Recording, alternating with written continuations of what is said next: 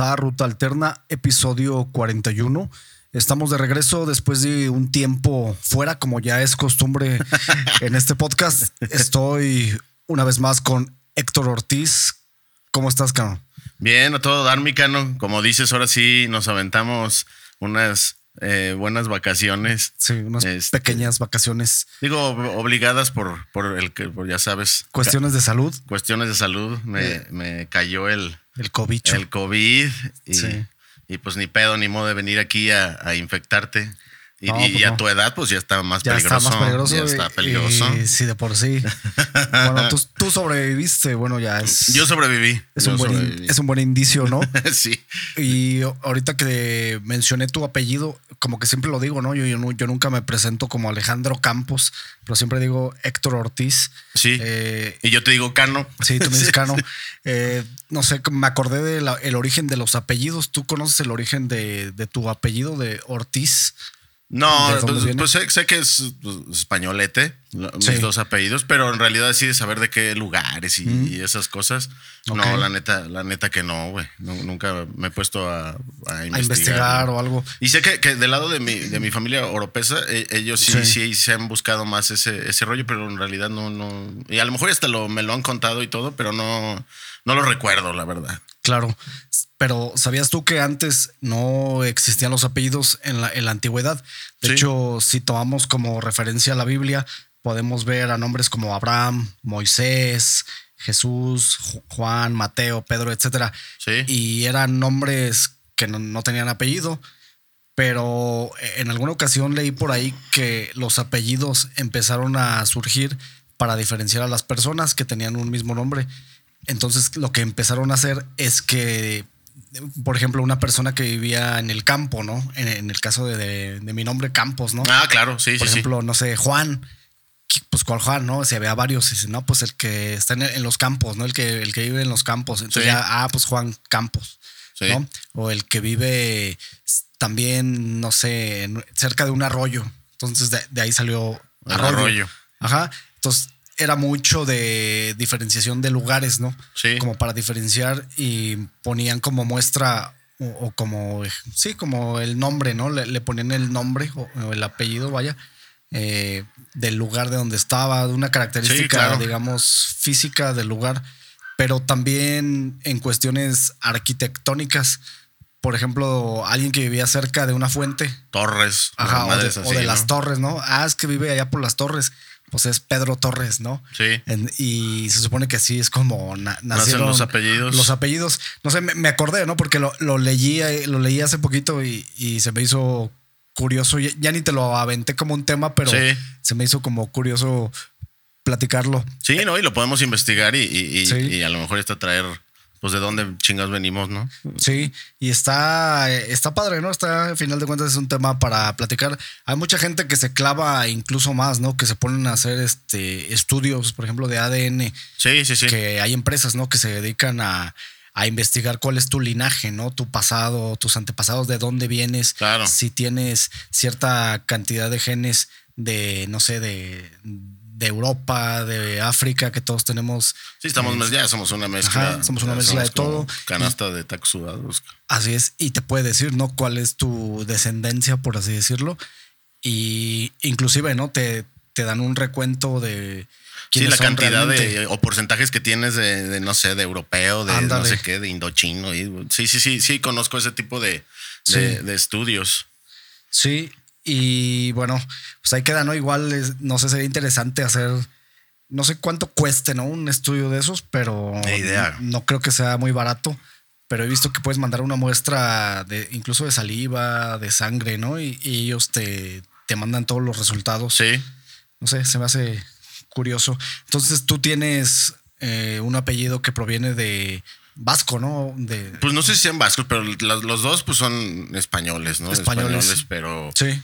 Pues yo de español no, no tengo en realidad nada, ¿no? O sea, Sí, claro. Nada, jolines. ¿estás, estás de acuerdo que hay gente que sí utiliza Ah, que les encanta, eso, ¿no? ¿no? Sí, Como, ah, sí, es que mi apellido viene de, de abolengo, ¿no? Sí, y, de, y de es español. Andalucía. Ajá, entonces lo utilizan mucho como para engrandecerse y, y, darse como ese aire de grandeza, ¿no? Sí, como, sí, sí, sí. Entonces, creo que tiene que ver con el tema que vamos a, a, cotorrear, ¿no? A, a, ti yo creo que no te discriminarían el Sonora Grill. Este, pues tal vez no, no, no por, eh, por la cuestión del color de piel, pero sí tal vez por la percha y, y por la, la, la, como, suelo vestirme o así, pues tal vez sí, sí, me hubieran mandado al rincón más oscuro del Sonora Grill a, comer ahí lejos de, para no espantar a, la gente fina, ¿no? Un tema muy masticado, ¿no? Ya a lo mejor ahí en redes sociales y que ya se ha comentado, pero pues bueno, no está de más nunca eh, traer a la mesa, ¿no? Este tema que me parece importante platicar sobre lo que ya hemos platicado aquí nosotros, sobre el racismo y el clasismo que existe claro. en México, estas divisiones donde México, siendo un país de gente pues, morena en no sé en cuánto porcentaje, pero me atrevo a decir. Te lo traigo. Te lo traigo. ¿Lo traes, traes, el dato? Sí, es un dato de, del INEGI. Sí. De, cada 10 mexicanos, 6 son, son morenos. Okay. 3 son de piel blanca y uno este, ya de piel más oscura, ¿no? digamos, que un 60%. 60% morenos, 30% blancos y el 10% ya gente de, pues, pues con tez más, más, más oscura, más morena. Sí, digamos como morocho, ¿no? Mándale. A lo mejor como yo, ¿no? O sea, como la mayoría o mucha gente. Sí. Sí. Eh, entonces, es el país, o una vez vi una imagen, ¿no? Un meme, no sé qué era, como algo que decía que México es el único país donde un prieto se burla de otro más un poco más prieto. Ah, claro, sí, sí, sí. Y, y, yo, y lo escuchas, ¿no? O sea, está como muy normalizado ese tema ¿Sí? de que de que alguien así, pues lo ves, ¿no? Y dices, güey. Sí. Bien moreno y, y le dice a otro pinche prieto negro sí, y con, cuestión de, de, ofender o de, despectivamente, de, hacerlo de forma despectiva. De manera peyorativa. Entonces. Digo, nada más para poner el contexto, porque a lo mejor de los que nos estén escuchando no todos están este, familiarizados con el tema que pasó con el Sonora Grill, que digo, es una cadena de restaurantes pues, muy, muy famosa en México. Y se dio el caso de, creo que me parece que fue en Polanco, el de, la eh, sucursal de Polanco, de Polanquirri, de La verdad no sé, pero sí. Y, bueno, total, una, una, creo que fue una de las empleadas que sacó un, TikTok diciendo pues que, que ahí les, les pedían que, que, cuando llegara gente, pues a los, a los que digamos que se vieran más, pues más morenos y eso los dejaran en, pues en la parte de adentro y en la zona de terraza, que es pues lo que ve la gente cuando pasa por ahí, pues pusieran a los más, más, más rubios, más ojiverdes, este, pues para, pues para dar una imagen, de, imagen de no sé qué chingados. Que es cuestión de imagen, ¿no? Así como lo comentó ella. Pues de clasismo, cabrón. Bueno, sí, Sí, es una mamada, ¿no? Pero ellos lo ven así, ¿no? Como de, de imagen, como de. Creo que lo que vean es este, pues a la gente más fresa, a la gente. Por eso, pero te digo, el, simplemente el creer eso. Sí. O sea, pues te habla de que, te, que es un clasismo total, cabrón. Sí, y pero está tan arraigado a la cultura mexicana que creo que a veces se hace hasta sin saber, ¿no? inconscientemente con el hecho de decir que es por imagen, ¿no? O sea, si suena muy, si lo analizas, pues está muy pendejo. Pero es una cosa lingüística para, para hacer, para maquillar pues, el tema de, un clasismo total, ¿no? sí, claro, del trasfondo, ¿no? A lo mejor la, o sea, es que cómo, lo masticamos, ¿no? Es, es un poco complejo, porque si decimos es un tema de imagen, ok, pero ¿por qué tener que hacer esa diferenciación, no? Claro, por eso es lo que te digo. Pues, a lo mejor este el, moreno mal vestido trae más billete y va a consumirte más y pues te representa a ti un mejor cliente que tal vez el otro que nada más porque pues no sé, porque la vida lo hizo güero, no sé, o blanco, este, pues a lo mejor iba ahí, nada más se va a chingar una cerveza y unas papas fritas, güey. Y el otro vato va a pedirte una botella y, o sea, es una mamada. Claro, sí, pero bueno, como ya dijimos, es algo muy normalizado, ¿no? Ah, sí, totalmente. Que pasa en México. Sin embargo, ya como que viendo más noticias, videos, incluso mucha gente como influencers empezaron a sacar como mucho contenido de este tema. Sí. Incluso vi un video de un vato, ¿no? Que, bueno, digo, lo vi así al azar. Creo que tiene un canal de YouTube. Y pues es moreno, ¿no? Y se viste así, pues, pues sí, ¿no? No, no anda fresa. Con sus tenis y así y va a ese restaurante, no sé si el mismo, pero llega y dice que pues, lo trataron bien, incluso graba como a escondidas con un teléfono y, y, come y dice que lo, y se ve, ¿no? Que lo tratan muy bien. Sí. Entonces, no sé si, si tenga también mucho que ver con la administración, ¿no? Del lugar, no tanto. Sí, es lo que te iba a decir, que no tal tanto vez una política de la generalizada en todos los Ajá. restaurantes. sí de la digamos de la franquicia, ¿no? Sino más bien que hay gente muy pendeja, ¿no? Todavía que Claro. Que para manejar el restaurante, aunque ellos no sean los dueños, toman ese tipo de medidas o ese tipo de decisiones pensando que pues es así, ¿no? Va- Van a jalar más gente o no sé. Pero como te digo, se me hace algo pues muy pendejo, ¿no? Sí, eh, eh, es la palabra, decir es una pendejada porque, o sea, ya quedamos, ya hablamos de los porcentajes de, o sea, entonces estás, no quieres a 60% de la población de México, solo quieres que, o, o el 30, quieren que estés en tu restaurante, ese 30. Y pues si, si es así, pues en ese caso tendrían que cerrar todos los, o multar, porque es un delito el, el- el- cualquier acto de discriminación en México, Sí. que lo puedes, lo pueden denunciar ante la CONAPRED si alguien le llega a pasar algo Sí. que es la Comi- Com- Comisión Nacional para la Prevención de la Discriminación, porque pues ya sea por, por, por sexo, por color de piel, por eso si te discriminan puedes levantar una denuncia y, y es un delito, ¿no? Que te hagan lo que, o sea, al parecer, porque todavía no está comprobado que Sí. que, que sí pasó en, en, en Sonora Grill. Yo no lo dudo, ¿no? Y porque eso pasa, como dices, en todos lados, en cualquier bar, restaurante, antro de, de, de- de Polanco, de la Roma, de, Sí, las, claro. de Santa Fe, en la Ciudad de México y en cualquier lugar de, de México, ¿no?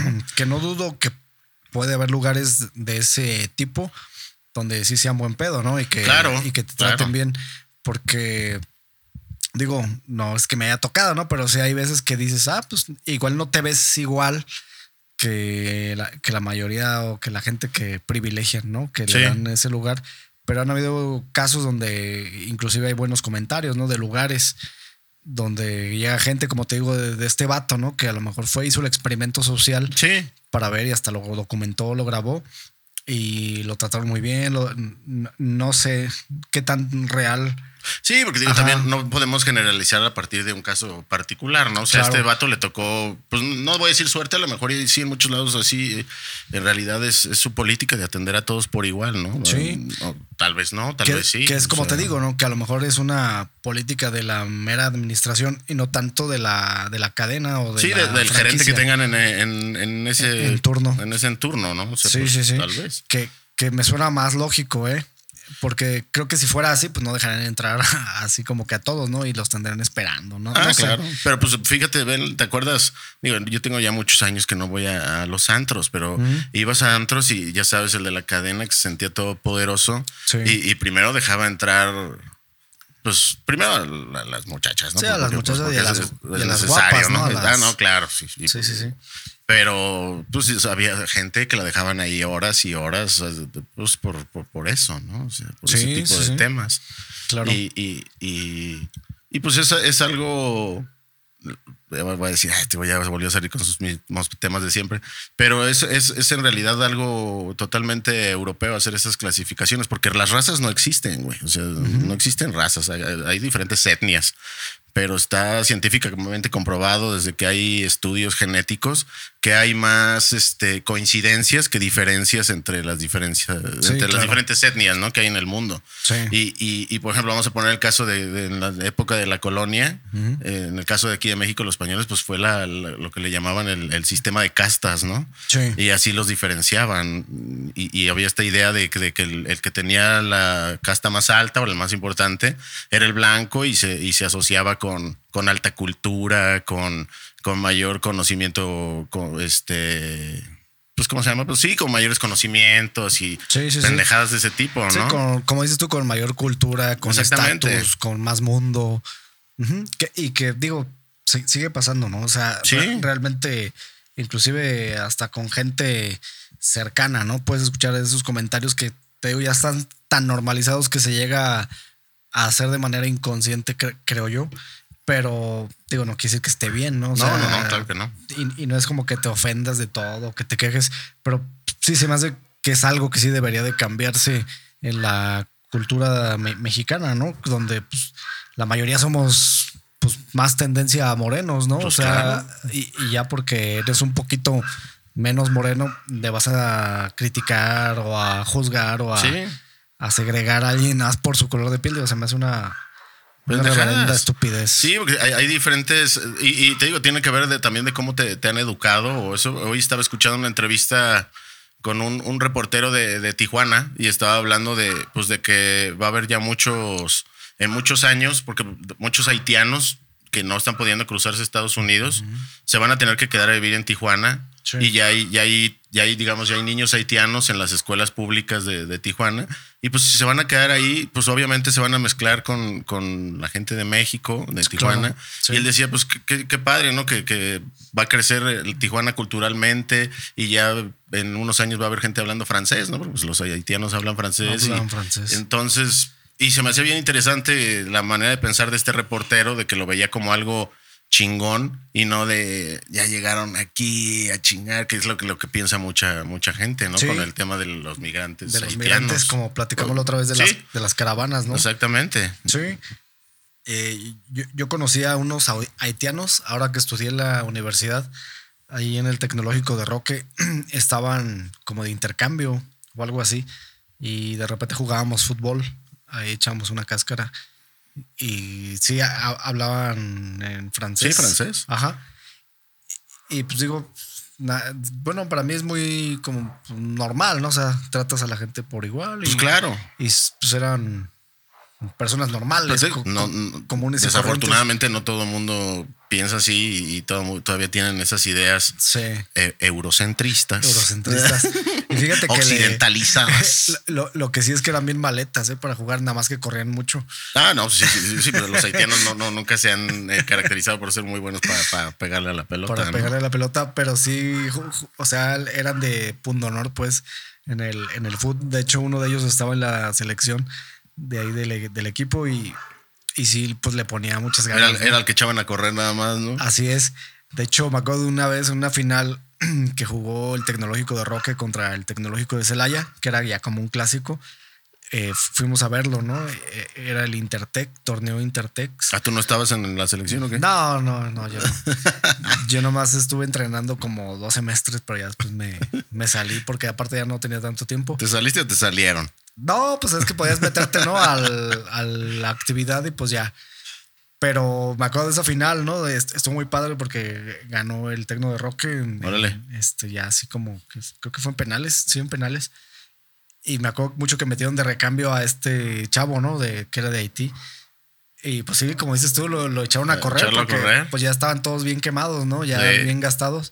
Y sí salvó como dos, ¿no? Donde persiguió al delantero y sí se las, sí se la sacó. Pero bueno, es- estuvo buena la... El partido estuvo El bueno. Sí, sí, estuvo bueno y se festejó y todo. Y, y por lo general el Tec de, de, de Celaya pues siempre tiene muy buenos equipos. Pues, ¿Te acuerdas Sí. antes que ten- cuando eran los linces, no? Sí, pues era, era ese, ¿no? El de, Los el de linces. Los, los linces, porque sigue siendo como su mascota, ¿no? El, Sí. el lince y ese es su... En todos sus equipos, ¿no? En el fútbol, en el Básquetbol. básquet, en el voleibol y todos pues son, lo- son los, Los linces. linces. Ajá. Entonces, pues estuvo, estuvo padre, ¿no? Entonces, digo, que no existan barreras, creo que sería lo- Exactamente, ese es el punto. Sería Y- lo más padre. Y ahora que estábamos en, en esos temas, me acordé del caso de Colin Kaepernick, que Sí. era un jugador de la NFL. Me parece que era coreback de los San Francisco 49ers. 49ers, Sí. Quien fue de los primeros deportistas en iniciar una lucha contra el racismo en los Estados Unidos. Sí. Y bueno, básicamente le costó, le costó La su, chamba. su carrera. Él comenzó con esto tipo de protesta silenciosa cuando pasó el tema de George Floyd, ¿te acuerdas? Que Sí. ya lo hemos platicado aquí. Claro. Eh, lo que él hacía era hincarse y poner una rodilla en el suelo cuando sonaba El himno. el himno de los Estados Unidos. Entonces era una protesta pacífica, silenciosa, que ni siquiera creo que no le faltaba el respeto a nadie. Al que más le molestó fue a Trump, güey. Y fue Sí. la presión de Trump fue el- lo que acabó con la carrera de, de- le voy a decir Cap porque no sé pronunciar bien el, el- o bueno, sí, eh, Ka- Ka- Kaepernick. Kaepernick, ¿no? Eh, Colin Kaepernick, que, que de luego hizo ya después de que no lo contrataron, que creo que en el 2016 deja de jugar.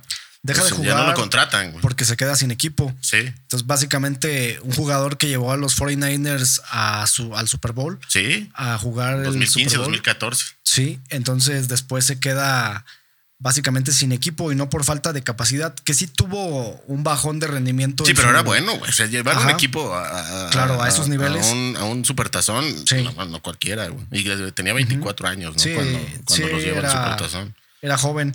Entonces era un jugador que ya tenía pues, buen historial, era, era un jugador probado, ¿no? Que sí, Sí. que sí jugaba bien.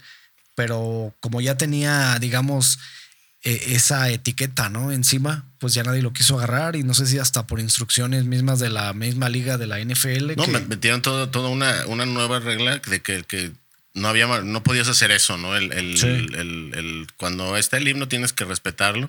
Y, y la neta fue por presión de, de Donald Trump, ¿no? Que, Sí. que fue el que, el que más se enojó con esto. Hasta salió a decir que, que este jugador no debería ni de jugar en la NFL y que no debería ni siquiera vivir en Estados Unidos, ¿no?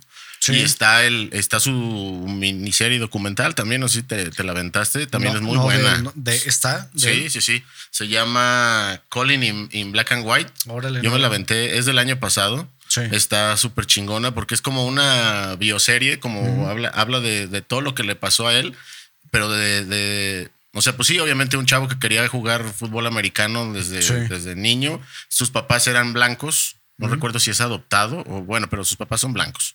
Y-. Y, y, pues hay veces que, que, que ve- que hasta cuando él estaba con sus papás, pues a veces llegaba a gente a decirle a sus papás, oigan, están bien, así como no les vaya a hacer algo a este güey. No, es nuestro hijo, ¿no? Y, y- y varias cosas de, de- de discriminación que sufre. Sí. eh, y, y te las va narrando, pero además te va hablando de la, de la cuestión histórica, de dónde viene eh, este racismo en Estados Unidos, con ejemplos pues, de, algunos luchadores de, pues, afroamer- afroamericanos. Sí. Y, está súper bien hecha, además. Él te la va narrando y, está bien chingona. El documental es de los documentales. Lo voy a ver. Sí, está muy bueno. Entonces imagino que hablan ahí de Luther King y Sí. Sí, toda De- esta. de-. ¿Cómo se llama esta? La, la- la chica que, que quiere estudiar y se sube al camión. y- Mm, ya. se me fue ahorita el nombre, pero Sí, sí, sí.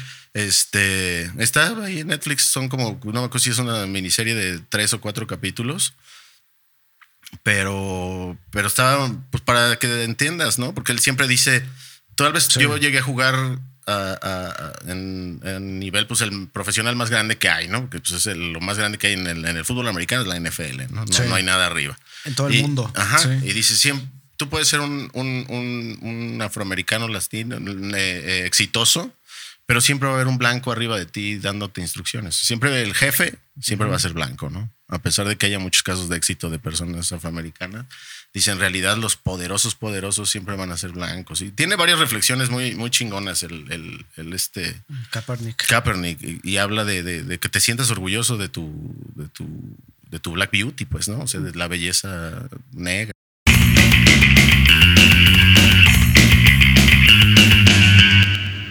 Vi el mini documental que me que es como serie documental que me recomendaste. No, no lo había visto ni, ni sabía ¿no? de su existencia, que es el de Woodstock 99, pero ¿cuál, cuál es el nombre en sí? Que es como No, la... Creo que Train Work, Train, Train Work, y creo que le pusieron en la, en la transcripción como. ¿Por qué mierda pasó esto? Algo así, Una ¿no? cosa Co- así, como no- de que no estuvo mal, pues, ¿no? Pues sí, la verdad es que, que- que todo salió mal, a pesar de que, como dices, yo, me- yo también me recuerdo, como estamos platicando ahorita fuera, fuera de micrófonos, de, de- de haber visto videos en, en, en- En MTV. Porque en realidad, pues bueno, en el 99 yo tenía 17 años, ya, ya me gustaba la música y ya andaba metido, y, y, pues sobre todo viendo MTV, ¿no? Yo tenía como 13, güey. No, tú ya tenías Sí, tus 33, no, hombre, no. 34, fácil. No quieras engañar a la raza. Pero, No, sí. Pero mira, también como lo platicábamos, o sea, porque digo, el, el- el creador de- del Woodstock del, del 69, que es el gusto Sí. emblemático, eh, eh, Michael Lang, eh, pues obviamente crea este festival porque pues eran los tiempos de, de- de la convulsión por, por estar en contra de la guerra de Vietnam y se Sí. le ocurre crear este gran, gran concierto masivo con las mejores bandas del momento y, y- y- y- y, pues con el, ¿cómo le llaman? Con el mensaje Flower Power de, de- de los hippies y de que todo va a ser armonía, paz y para poder Sí. manifestar que estamos en contra de, pues de la violencia en general, ¿no? De la, de la Claro, guerra en ese, era en el, ese tiempo. el mensaje, ¿no? Era el mensaje de- del concierto, ¿no? Y, Sí. y fue un éxito concierto y, y es así como el concierto emblemático del rock a nivel mundial, Que- histórico, ¿no? Que es el padre, ¿no? De los conciertos Sí, masivos. claro, de los realmente. grandes festivales Sí. y de los festivales con, con causa, ¿no? Que tengan una, una cierta temática, porque ahora ya Sí. hacen festivales grandes por, De- por de lo cualquier que cosa. sea, Sí, ¿no? nomás por- por hacer, por hacer billete. Sí, pues digo, y está bien, ¿no? Pe- pero sí, a lo mejor ese era el, el fin. Que, Claro. que cuenta en este documental el, el creador o el. Sí, el, el que hizo el, el evento, que Sí. era muy joven, ¿no? En ese tiempo. Sí, claro, pues Tendría como chavillo. unos 25 años, 23, algo Pues así. por ahí, yo creo, sí. Sí. Que no ganó dinero, ¿no? En ese concierto. Sí, no, era, era algo netamente para, para crear conciencia y, y para manifestar el sentir de la juventud, ¿no? Sí. Y de- que después, ya cuando quieren hacer la réplica en el 99, que ya había habido otras, eh, otras versiones, ¿no? Otros anteriores, como en el 94. Sí, sí, sí, que, que- que también no, no, no fue tan, tan exitoso. Digo, no les fue mal, pero no, no pasó lo que pasó en el 99. No pasó. Ajá. Yo- y de hecho, antes de que me dijeras de los temas, yo estaba viendo en estos días el, la participación de Green Day en Woodstock 94. 94. Y bueno, a, a mí me gusta el Green Day viejito, ¿no? Y, Sí. y, y no sé, pues un día llegué y estaba eh, haciéndome de comer, ¿no? Y la chingué y puse aquí en la tele el concierto de, de Green Day, bueno, su participación y Sí. porque me acordé, ¿no? Y se, y se me hace que está, estuvo muy chingona.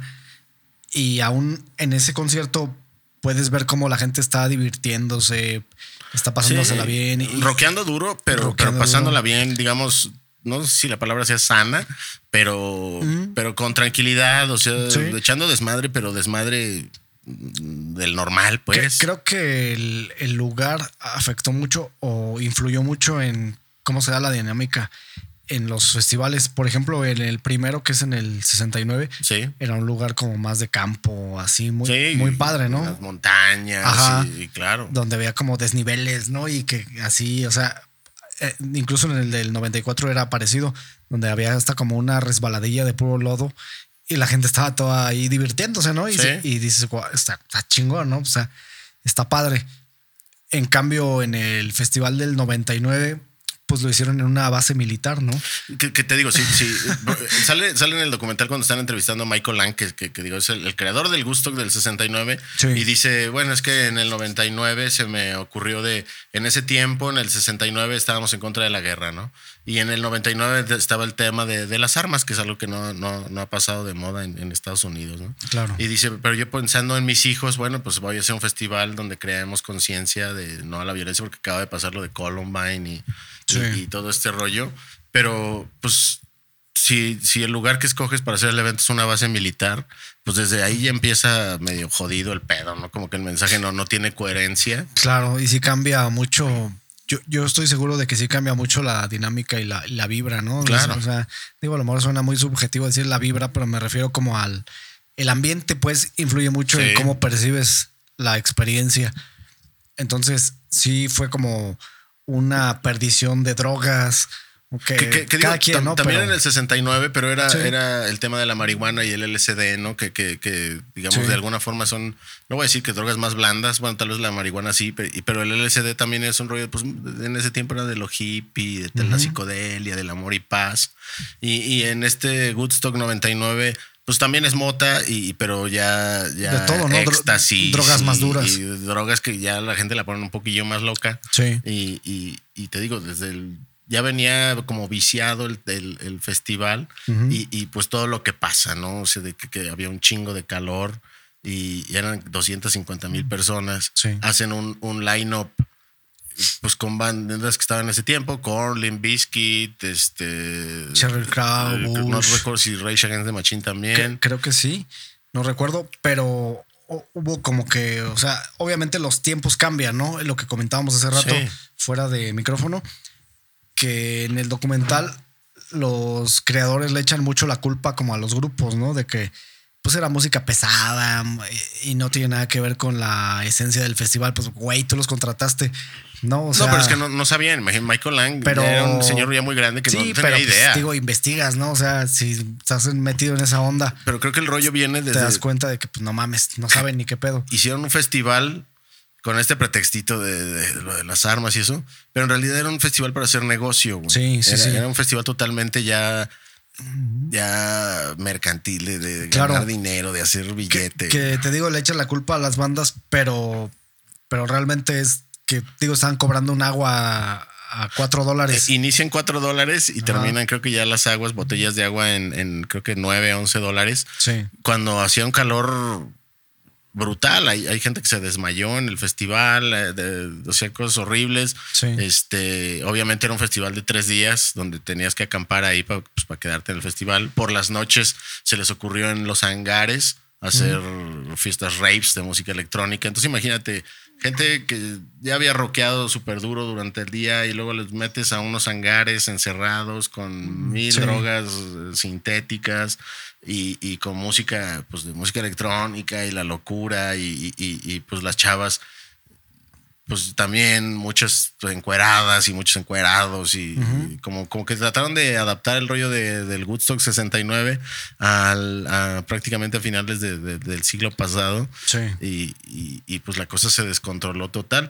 No, no, no vamos a, a spoilear el, el- el- el documental, pero la cosa pues termina fatal, ¿no? O sea, ter- termina muy mal, termina con pues incendios, con, con policía y, y, se- o sea, Sí. y- y- y lo más sorprendente es eso que dices, de, de que los organizadores le echaron la culpa a todo, a, a que eran unos vagos la gente que fue, a gente que se fuera a que- quererse pasársela mal, o bueno, a echar desmadre del salvaje, del, del fuera de onda, Menos a la y a los músicos, pero ellos no. Y de hecho hay una rueda de prensa eh, en el documental donde ellos dicen así como... Es que fueron unos cuantos inadaptados, pero todo estuvo espectacular, todo muy bien. O sea, negándose totalmente en la negación de, de que todo salió mal, porque imagínate, trata, trata mal a 250 mil personas, véndeles caro el agua. Luego eh, resultó que los baños, viste cómo terminaron, ¿no? O sea, eran Sí. montañas de mierda, güey. Montañas de mierda. Y, Sí, y la sí. comida carísima y, y todo. Pues obviamente la gente estaba ya bien encabronada para el final del festival. y- Claro. Y, todo termina en, en- en un caos. En un caos que, tiene su parte, pues también chingona, ¿no? El festival, por ejemplo, en el día Claro. uno, cuando cierra, bueno, no cierra porque después va Bush, pero toca Korn, Korn. que era eh, en el 99, digo, yo me acuerdo de que pues, yo escuchaba mucho Korn, yo era muy, muy fan de Korn en ese tiempo cuando iba en la secundaria, tenía mis pósters y mis discos. Eh, era una banda revelación, ¿no? Que, estaba de moda, cabrón. estaba de moda y era pues rock duro, ¿no? O sea, realmente, eh, o sea, te vas atrás y escuchas ahorita sus discos y dices, no mames, o sea, eso era lo que se escuchaba en MTV y eso dices, qué cabrón, ¿no? O sea, sí era una banda haciendo como música muy hardcore. Pues, y- pues el, el, el, el nu metal, ¿no? Que le llaman. Sí, y los pioneros. Pero que sí tienen como su- su sello, ¿no? Que, que no es nada más así como, ah, new metal y, y suena muy genérico, ¿no? O sea, sí. La voz de Jonathan Davis, cabroncísimo, ¿no? En vivo. Oye, el guitarrista este, no me acuerdo cómo se llama. Es, El- es muy bueno, cabrón. Sí, a sí, mí no sí. me gusta mucho el nu metal, pero el guitarrista de, de, Korn es, pues lo- es los, brutal. Los dos, ¿no? Y incluso el bajista tiene un sonido muy característico. El baterista. Tú ves la presentación de Korn en el. Cuando empieza el Woodstock. Sí, cuando tocan Blind. y la gente, y cuando truena, Se te ponen los pelos de punta. neta ¿no? que sí. Sí, está bien cabrón. Imagínate los que estuvieron ahí.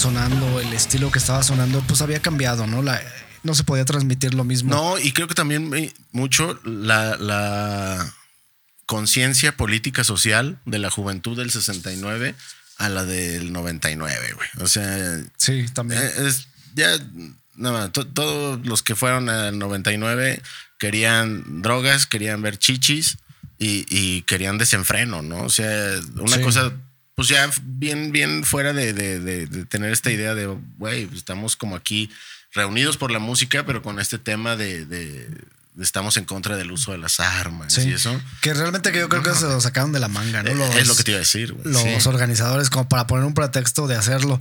Porque, pues digo, yo creo que nadie estaba muy familiarizado muy con esa con ese ideal, ¿no? No habían empatizado tanto. hombre, querían dinero.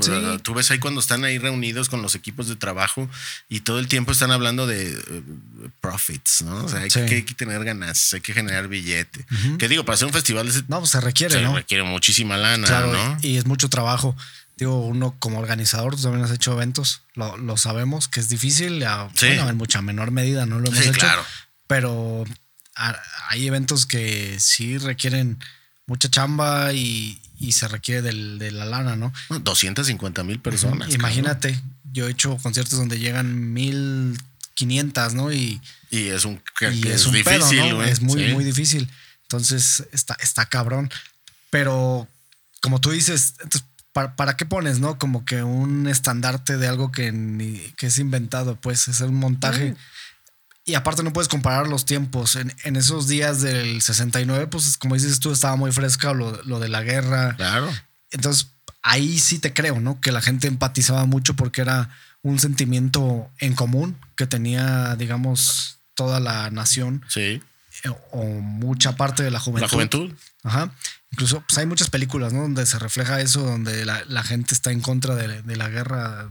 Sí, digamos hablar aquí de los años maravillosos, donde ahí te retratan mucho también todos esos temas, ¿no? Sí. Y, pero a mí se me, ocurrió el, proponer el tema para hablar de, que, cómo en 30 años cambió tanto la sociedad, cómo cambió tanto pues esta idea de de vender, vender como causas nobles, pero para generar billete, ¿no? Que, que, en realidad era la finalidad de estos cabrones. ¿Y qué pasaría si hacen ahorita un gusto, güey? O sea, imagínate, tú comparas, o sea, lo del 69 con el 99.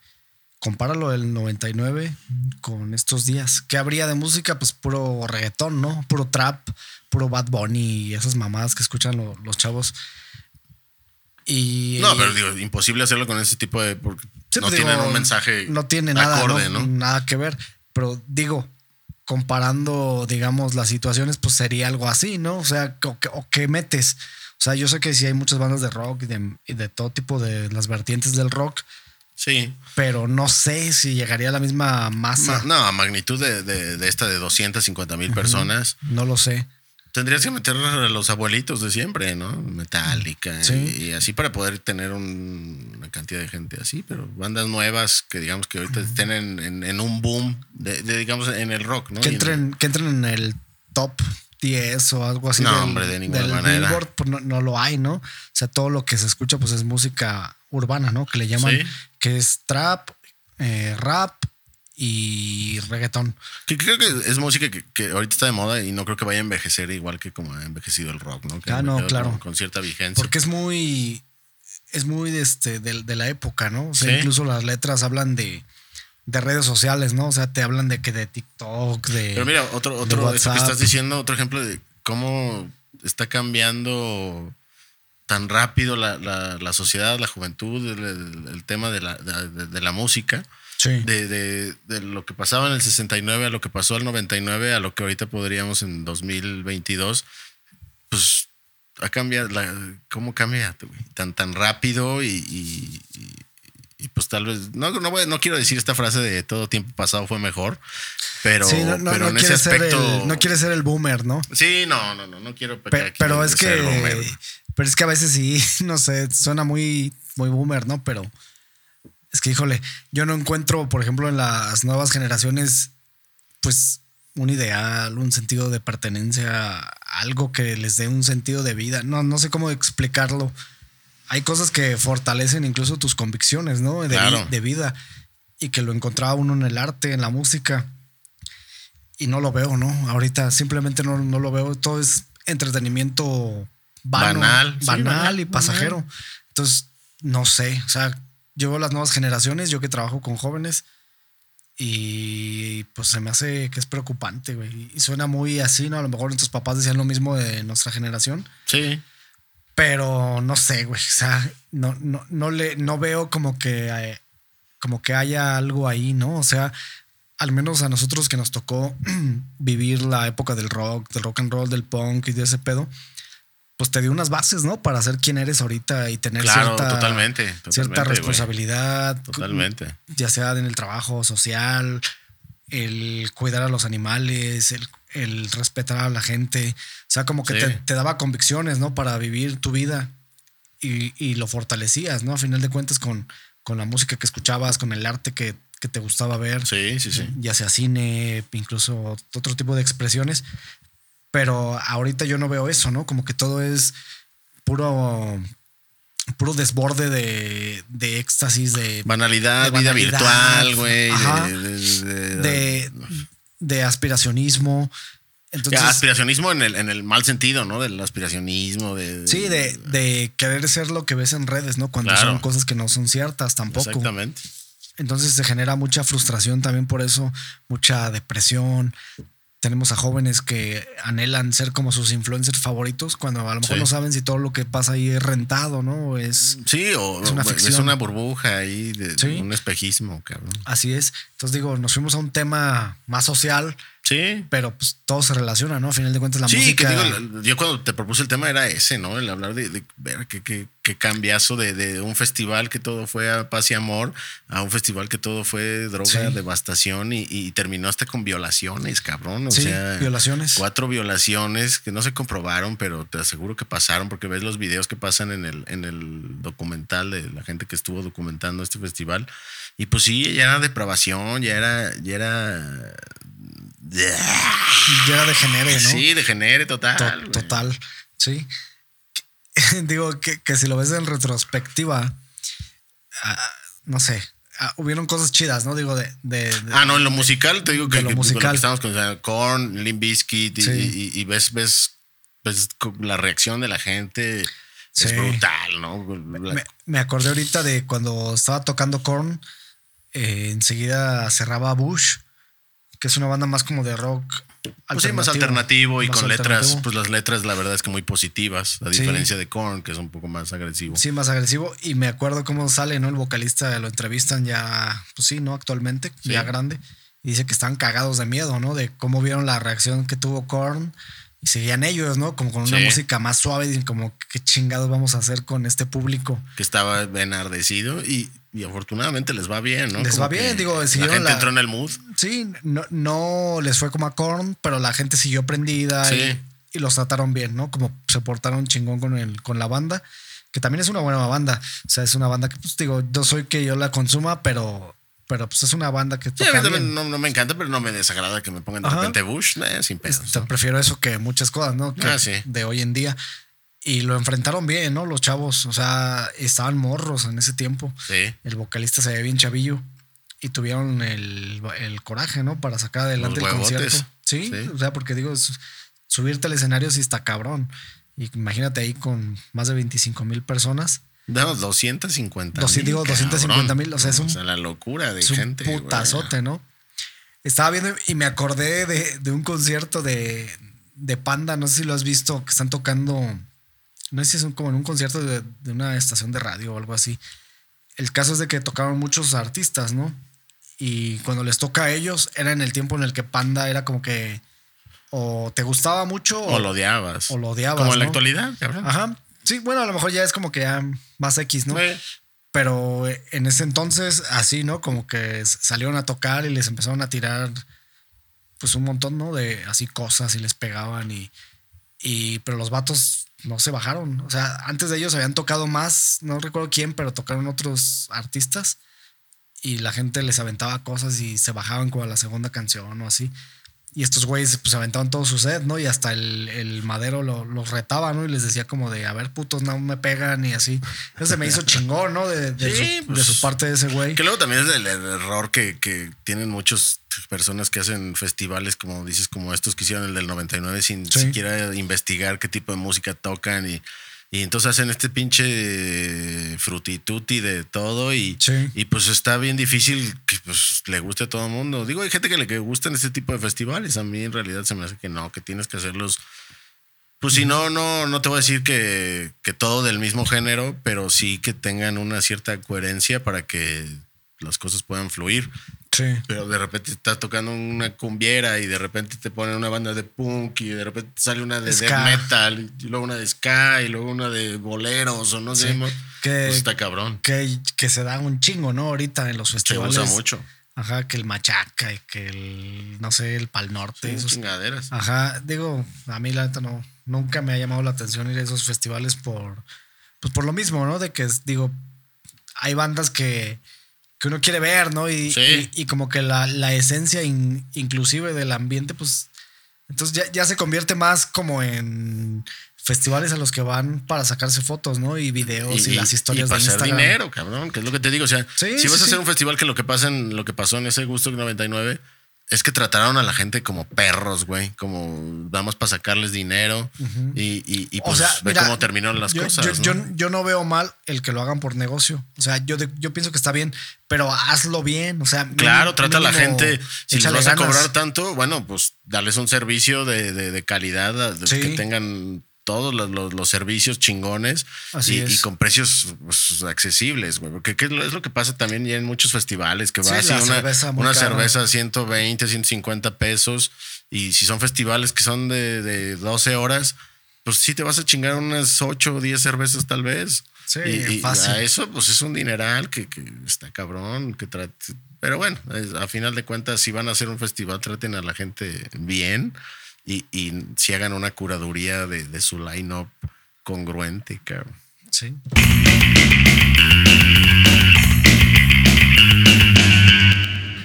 Me comentaste que querías que platicáramos del documental de La Polla Records, que no, no lo pude ver, güey.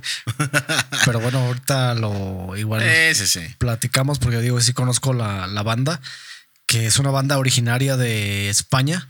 Es una Sí. banda de punk rock que es originaria de Salvatierra, Alaba, que estuvo activa de 1979 a, do- a 2003 y después de 2019 a 2021 se le considera como una de las bandas más influyentes dentro de la escena del punk rock en habla hispana, ¿no? No, no solamente Sí, de España, sino claro. pues tiene muchos fans en Argentina, en toda Latinoamérica, incluyendo Sí. México. Sí.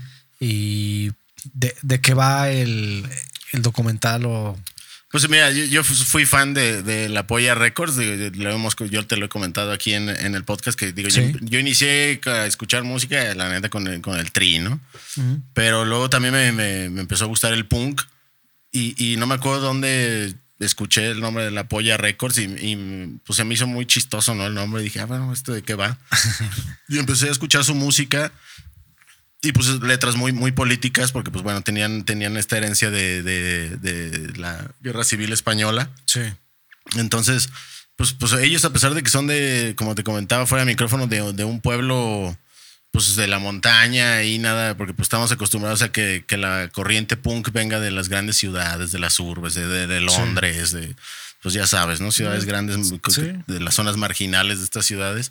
Y en cambio, no, estos, estos cabrones se subían a, a una camionetilla y se iban arriba de la montaña. Bueno, toda esta la, la historia la, cuesta, la cuenta Evaristo Páramo, que es el vocalista, que, que además yo lo considero un, un ideólogo muy, muy cabrón.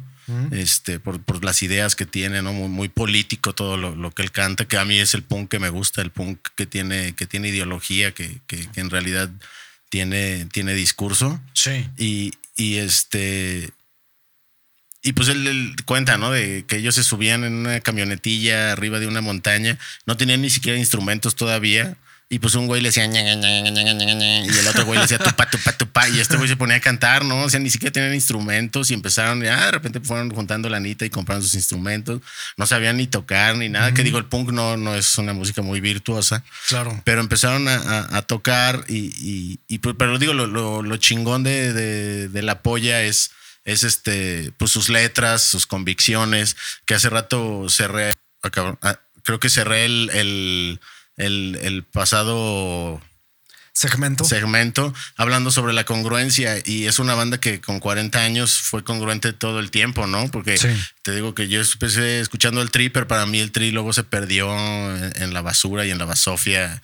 se quejaban de, de Televisa y terminaban saliendo en todos los programas de Televisa, ¿no? O sea, como que terminaron, no, no voy a decir vendidos, pero pues le entraron al, a- al mercado los machín, ¿no? A- al circo. Exactamente, y el apoyo, pues no, como que siempre fue firme, a pesar de que sí, ya al final hacía conciertos enormes y, y pues también ganando dinero, ¿no? Que, que eso no, no, no está peleado, pero pues, pero siempre con letras congruentes, siempre hablando pestes de, de todos los partidos políticos de España, porque no, no era de que nada más hablaran de, de uno mal o del popular o el PSOE, no, hablaban mal de todos, eh, de todos los políticos y, y- y además con, con letras bien agresivas, ¿no? Hablando de, de- Sí. son mucho, digo, muchos temas de- del pedo de la guerra española, de cómo afectó, de, de- de cómo hay una sección, una, pues sí, todo un sector de la, de la sociedad española, pues marginada, olvidada y, y- y defenestrada, si, le, si nos vamos a poner con palabras este, agresivas. Sí. Pero, pero me, me gustó mucho y además me, me sorprendió que, que la producción de- del documental también eh, eh, le metió ahí la Anita, eh, la, la, la, ¿cómo se llama? La Mula, que es, una, es un portal de, de Perú, que yo lo conocí cuando me dedicaba al periodismo en Mérida. Y, y- y yo dije, yo quiero escribir en La Mula algún día. Y mandé acá y publiqué como tres, cuatro artículos Ah, ¿sí? ahí en La Mula de Perú y me sorprendió que es son de los productores del documental.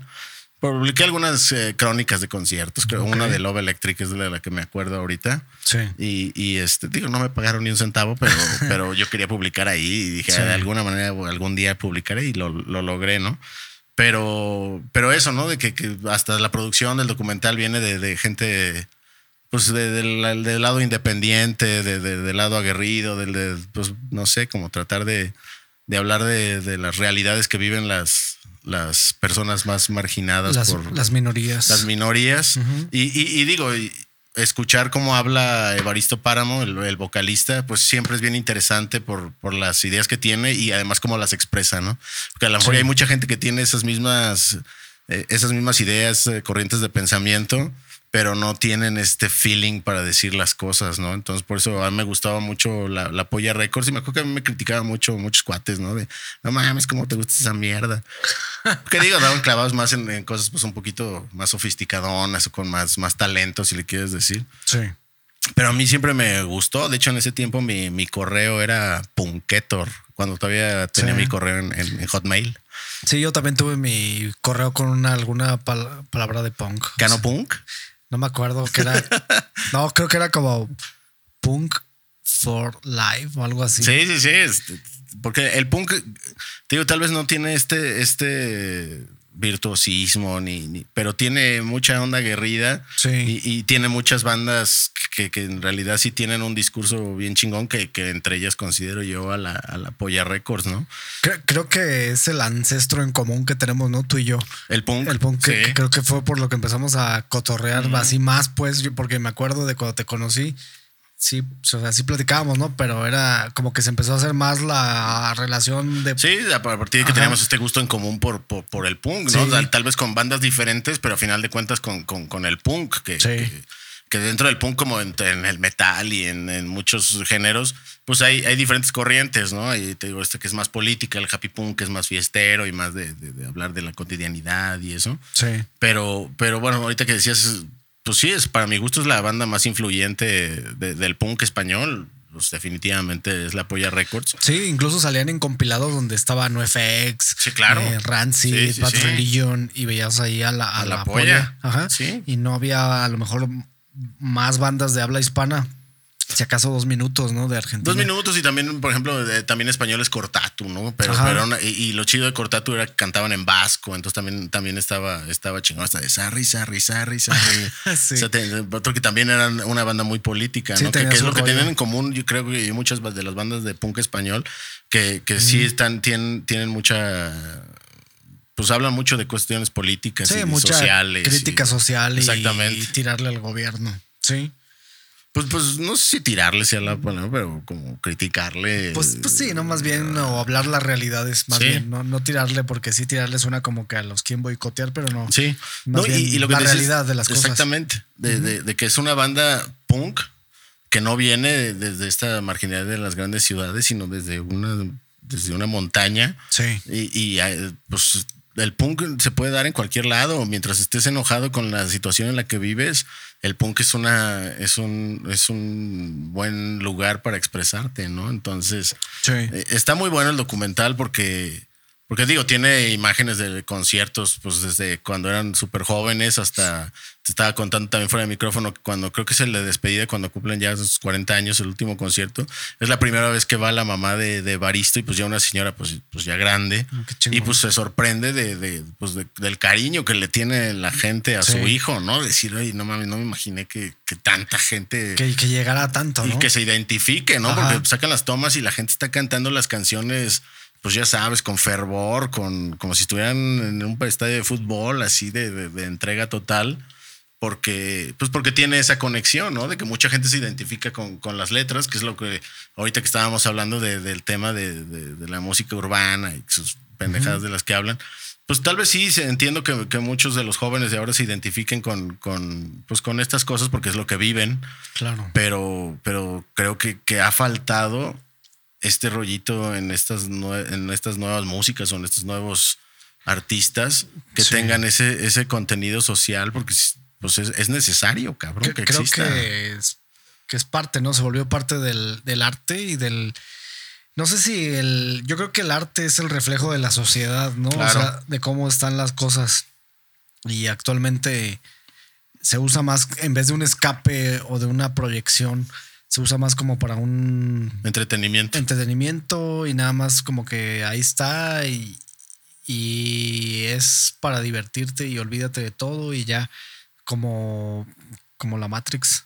Que, que bueno, No también, eh, decirlo. también el rock te- te- tenía eso, ¿no? Pues te acuerdas esta, esta letra del Sí. tri, ¿no? De olvídate de todo por un Ajá. momento y que viva el rock ¿no? and roll. Y, y hay O sea, música incluso punk, o sea, como el happy punk que le llaman o el pop punk, Sí. ¿no? que también es muy así, ¿no? O sea, de cosas muy banales y lo que quieras, pero no sé, como que tiene un espíritu de rebeldía siempre. Siempre. A final de cuentas, el, todo lo que tenga guitarras, ¿no? Como que te hace sentir algo y te hace simbrar. Y, y tu cuerpo. Creo que le diste al clavo con lo importante de, de- de- del arte en general, que tenga cierto espíritu de rebeldía, de, de- de- de crítica, de, cuestionarte cosas. O sea, si nada más vas a. y, Ay, jijiji, jajaja, y, y, Y que soy un chingón y que me cojo a todas. Eh, y- Exactamente, eso, eso, eh, eh, como dices, es aspiracionismo de- del, del y- pendejo, del y malo. Es ficción, ¿no? A final de cuentas, porque, pues digo, la, la neta es de que puede que sea vatos así, ¿no? Pero pues no, no creo, ¿no? Que los que cantan eso sean así. O sea, nada más es como una fachada, una vender, ficción. vender. Ajá, y que a final de cuentas, y hace rato platicábamos sobre cómo se crea este aspiracionismo, donde la- los chavos se vuelven un poco mm, muy frustrados, muy deprimidos porque no pueden tener la vida que tienen las celebridades que ellos siguen. Exactamente. Entonces, esta música que es lo que alimenta, pues nada más eso, ¿no? El, el hecho de la vida banal, la superficialidad. Entonces, cuando los chavos ven que eso no es alcanzable en la vida real, pues empieza como un cuestionamiento, ¿no? De Sí. ¿qué, qué pedo, ¿no? O sea, porque yo no puedo tener eso. Qui- Quiero lograr eso, quiero tener las mujeres que ese güey tiene. eh, la ropa, ¿no? De marca, porque también hablan de Christian Dior y la chingada. Sí, sí. O sea, digo, Y, y- y se me hace interesante eso que dices por, por esta cuestión de aspirar a, a sus ídolos de la ficción. Cuando aquí ves que es gente que, que- que admira mucho a Evaristo Páramo, no dudo que Evaristo Páramo y la Polla Records hizo dinero, porque pues sí, hacían giras por todos lados y vendían discos y, y exitosos, pues. Pero ves cómo vive él en el documental de lo que le gusta hacer cuando no está de gira, pues lo Sí. que le gusta es irse a, a las montañas y platicar con los árboles y, y caminar y, y como pues algo donde no necesitas ni un peso en la bolsa, ¿no? O sea, lo único que necesitas es desafanarte porque digo, él cumple con su lado, digamos, su trabajo es ese, ¿no? Su trabajo es dar conciertos y, y, y hacer canciones con contenido social. Pero cuando él no está dentro de ese rol, lo que él hace es, pues es lo de una persona normal con, pues sí, ¿no? Muy diferente, ¿no? Sí. Entonces, eh, me gustó eso que dices, ¿no? De, de- de- quieren el, el ser el- la cuestión del aspiracionismo a, a estas cosas banales cuando hay personas que son muy exitosas, pero en realidad cuando no están dentro de ese, pues de, de su trabajo, que es ese de entretener gente y, y además cobrar por ello, pues su vida es totalmente normal y como la de cualquier, cualquier persona Sí. normal, cabrón. Cre- Creo que aquí hemos platicado un poco sobre, sobre la medida del éxito, de cómo a lo mejor para unos el éxito es, sí, ¿no? Copiar o imitar las cosas que hacen sus, sus influencers, sus artistas favoritos, ¿no? A lo mejor un chavo de 20 años, de 18 a 23 años diría, no, pues yo quiero tener la vida que tiene Bad Bunny, ¿no? O no sé, hablando de excesos de, mujeres, de, Sí, sí, sí. de que es el que las puede todas, de que trae carros del año, de que toma, no sé, champaña. Y a lo mejor el éxito para una persona puede ser, como dices tú, ¿no? El, el hecho de tener el tiempo de salirse a platicar y estar consigo mismo, de tener esa, ese espacio, ¿no? Que, que también no todos lo tienen, ¿no? Porque el, el hecho de vivir en una ciudad Sí, sí, sí. eh, industrializada implica que a lo mejor va a ser esclavo, ¿no? De la industria. Otro de los temas en los que habla Pedro Páramo en el documental, sobre todo eso, ¿no? De, de, de tú ser dueño de tu tiempo, güey. De, Exacto. de que siempre, siempre estás trabajando, como dicen, eh, viviendo para trabajar. Sí. Y no trabajando para vivir, cabrón. Entonces también habla, de- habla de muchas cosas y, y te digo, lo, lo- lo chingón es cómo lo expresa, obviamente con muchas groserías y, y muchas leperadas y todo, pero con mucho estilo y, y- que sí te hacen reflexionar. Con mucha autenticidad. Mucha ¿no? autenticidad, un tipo sin pelos en, en la lengua, ¿no? O sea, que, que critica todo, pero, pero con mucha conciencia de, de- de que lo que está diciendo tiene un porqué y, y porque se da cuenta de, de- de que en realidad, como él dice, o sea, es imposible que vivamos en un mundo donde el, prácticamente el 95% está puteadona, pero y el otro 5 se las vive de a todo dar, ¿no? O sea, Sí. dice este pinche, algo que también hemos platicado aquí, de estar mamada de, de- de la democracia y, y estos nuevos inventos para creer que, que, que tu participación como ciudadano en realidad ah, tú vales un chingo, güey, cuando no mames. o sea, no es esto un montaje, ¿no? También. Exactamente. Entonces, Sí, y y yo creo que todo, al menos a mi forma de ver, tiene que estar en un punto medio, ¿no? En el que a lo mejor no, obviamente no vas a estar sin hacer nada, ¿no? Pero el hecho de tener tiempo, como dices tú, para, para ti, ¿no? O sea, para vivir la vida, para hacer cosas que te gustan, que te Claro. apasionan y tener una vida, pues, de- decente, ¿no? O sea, digna. Yo creo que ahí está el punto, ¿no? De, de la, no sé si de la felicidad podría ser, pero creo que ahí se encuentra, ¿no? Como el punto pues no donde- sé de la felicidad, pero sí del equilibrio. Del de- de equilibrio, tener ¿no? cierto equilibrio. Pero estás de acuerdo que mientras más equilibrio tengas, es más factible que encuentres la felicidad. yo, yo siempre no Depende, ¿no? De cómo Sí, veas tú porque me, me gustan algunas que esta idea de, de que la felicidad pues es hasta media utópica, pero también me gusta esta frase de los babasónicos de que la felicidad es un estado en la mente, ¿no? O, sea, o la libertad, perdón, la libertad es un estado en la mente, pero pues es porque por los tiempos actuales es un estado en la mente, cabrón, pero yo creo que hubo un tiempo en que podía ser libre más fácil, ¿no? O Sí, por todo lo que libre hemos- de poder ser tú Claro. a diestra y siniestra, sin estar pensando en el que dirán o que en el trabajo tienes que cumplir en ciertas cosas o, o te- tener que entrar dentro de una caja para poder encajar en, en sociedad, ¿no? Sí, con ciertos parámetros. Eh, Exactamente. Pero bueno, sí, está, está entonces recomendable el, Sí, sí, sí. El documental no, no lo pude ver, lo, lo voy a lo voy a ver ahora que ya sí, que igual hay que publicarlo ahí en las redes porque no está, Sí, no sí, está sí. en Netflix y no está así como en estas. en- las pero plataformas. está por ahí, no me acuerdo cómo se llama la, la- la página donde está. Y no sé si vaya a estar gratis. Supongo que sí, por la, por, te digo, por la idea de, de la Polla Records. Supongo que tiene el documental gratis para que lo pueda ver cualquier persona, ¿no? Este, pero va, hay que publicarlo y, y está interesante. Aunque no les guste el punk, aunque no les guste esto, las ideas de, de, de Páramo son, son muy buenas, ¿no? Sí, el chiste es también que la gente se, se abra, ¿no? A, Claro. a cosas diferentes. Y como dices tú, aunque, aunque no seas muy afina al estilo musical, a lo mejor puedes encontrar coincidencias o Exactamente. cosas en común. Que te van a hacer llegar a reflexiones. Sí. Y otro tema del que habíamos platicado, bueno, que te sugerí, ¿no? Entre los temas que queríamos platicar, era sobre el, el disco que sacó Dave Grohl, Sí. eh, que se llama Dream Widow. Yo lo escuché hace, que será como un par de meses, y me pareció muy interesante. Digo, para poner en contexto a la gente sobre quién es Dave Grohl Claro. que es un músico multiinstrumentista que no se toca la guitarra, la batería, el bajo, creo que también el piano, quien fue baterista de la banda Nirvana. Entonces, pues sí, tuvo como que mucho éxito, mucha fama en la década de los 90 con Nirvana. Yo creo que todos los que escuchan esto saben Sí. quién es Nirvana, Nirvana. ¿no?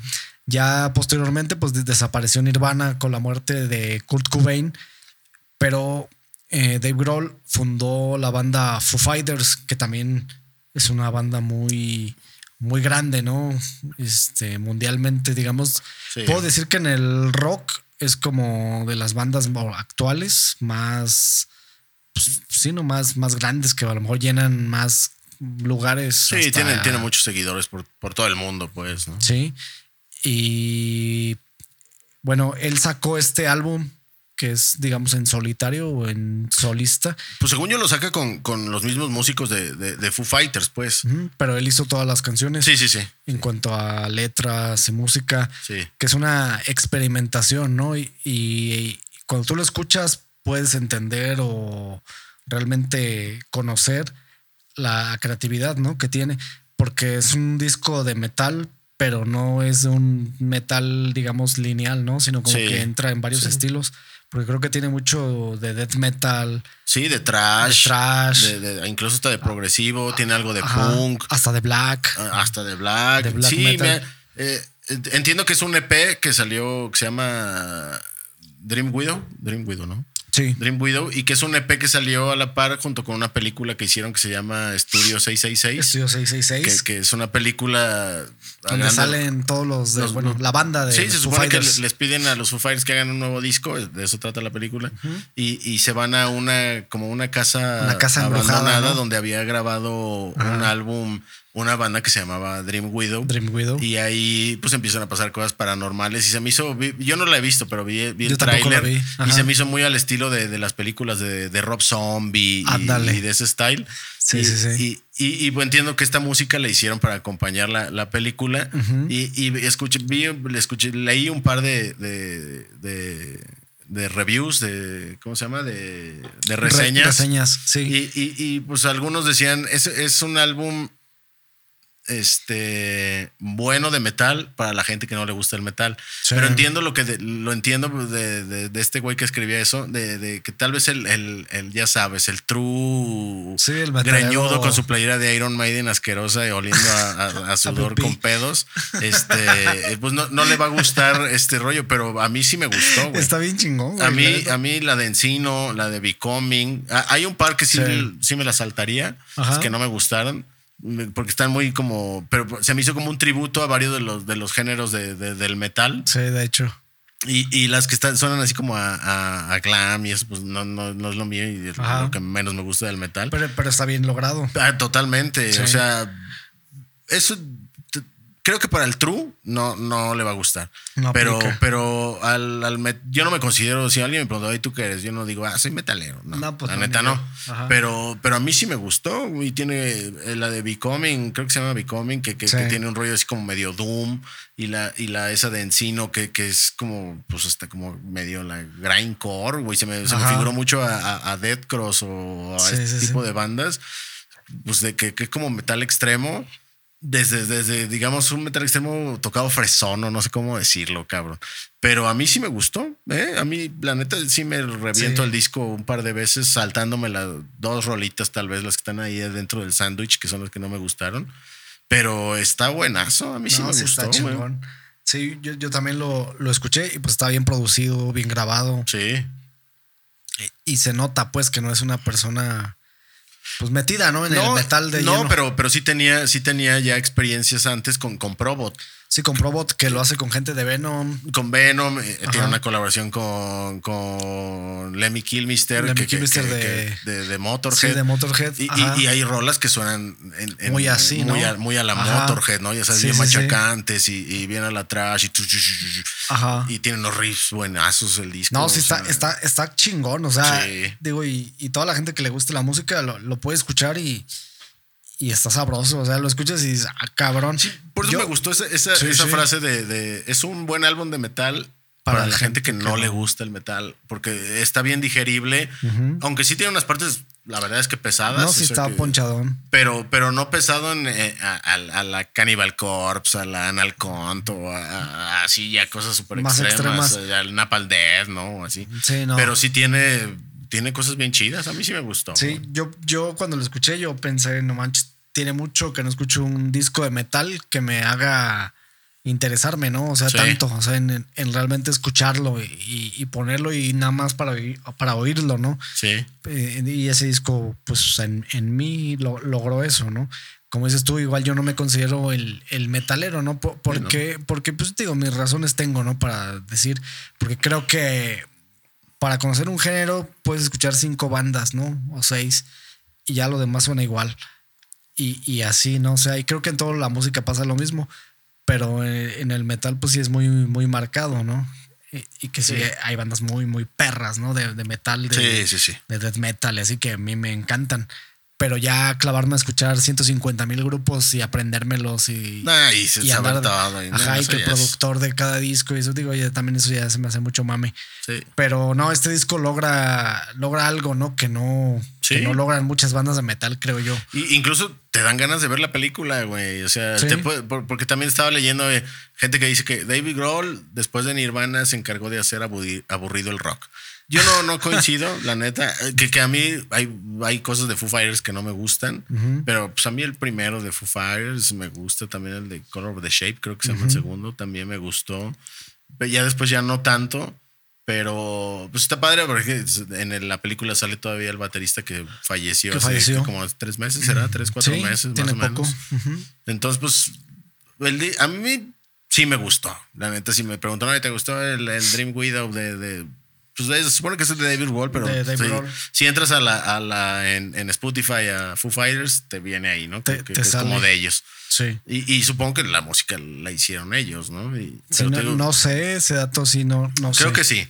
Y, y incluso las, las voces de Dave Grohl en algunas rolas, pues se oye, te digo que esa de, de Encino, que dije, güey, esto suena Sí. a, a- Dead Cross, que, que es Mike Patton, ¿no? Y, no le pide gran cosa a Patton No. en esa rola, se oye bien. No, de-. Dave Grohl la verdad es que es muy, muy completo, ¿no? Sí. Y, o sea, toca muy bien, canta chingón. Y luego se aventa hasta guturales, ¿no? Y, y- y le salen bien chingones. Sí, es, es un buen disco. güey. Sí. Se supone que es un EP, pero son ocho rolas. Son ocho Pues rolas Ya cerquita de ser un, un- Un, long un- play. un long play. Un LP. Ajá. Sí, está chingón. La, la verdad que sí. Y pues igual ahorita podemos finalizar con una rola que tú Sí. escojas. ¿Cuál? Pues digo, para que, para que entiendan este rollo de, de por qué se me figuró mucho a- a- al Dead Cross, pues a lo mejor y la de Encino, cabrón. Que, el- Encino. que fue la que se me hizo como más, más, un poquillo más salvaje. Que digo, hay otras, Becoming también está Sí, muy buena. está pero esa de Encino tiene, que dices, verga, la voz de, este rollo. cabrón y, Sí. y la putacera, bien, güey. Sí. Bueno, entonces igual ya podemos ir despidiendo este episodio, el episodio número 41 de Ruta Alterna. Sin antes agradecer a toda la gente que nos escucha. ¿Y qué más, Héctor? No, pues nada, que, que hay que estar, ah, no hay que no confundir, no hay razas. No en hay realidad razas. las razas no existen.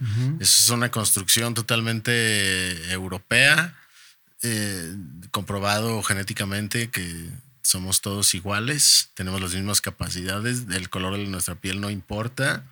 Y, y también si vas a hacer un evento, un concierto, trata a la gente no como un cliente, sino como tu amigo que comparte este mismo gusto por la música y no lo veas nada más como la fuente de tus ingresos. Y, y abrir, abrir la mente, como siempre lo que siempre decimos en este podcast, abrir la mente todas las ideas y no ser. Sí, exactamente. Y bueno, yo no tengo más que agregar. Entonces, nos vemos y nos escuchamos para la próxima. Saluditos.